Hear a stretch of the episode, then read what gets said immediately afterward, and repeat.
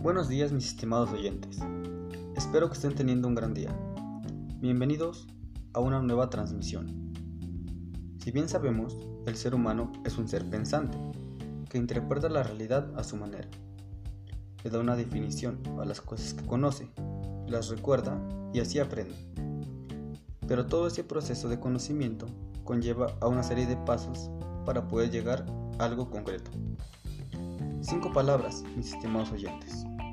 Concepto, juicio, silogismo, argumentación y lenguaje. Todas ellas relacionadas y utilizadas por el ser humano. Como mencioné anteriormente, el ser humano es un ser pensante, porque tiene la capacidad para formar ideas y representaciones de la realidad.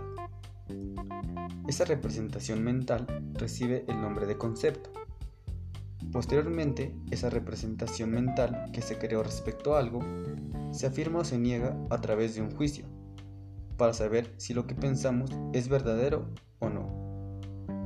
Después de realizar la afirmación o la negación, se realiza un razonamiento para organizar y estructurar la representación para llegar a una conclusión sustentada.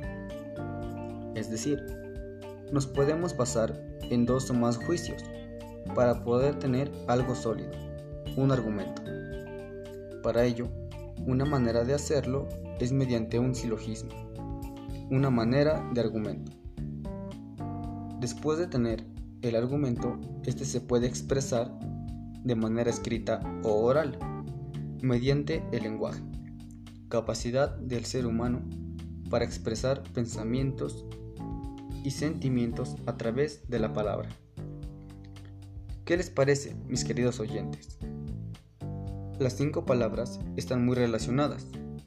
Una necesita de la otra, llevan una secuencia y están implicadas en el pensamiento y el razonamiento. Bien, mis respetables oyentes, que sigan teniendo un excelente día y pórtense bien que nada les cuesta. Hasta la próxima.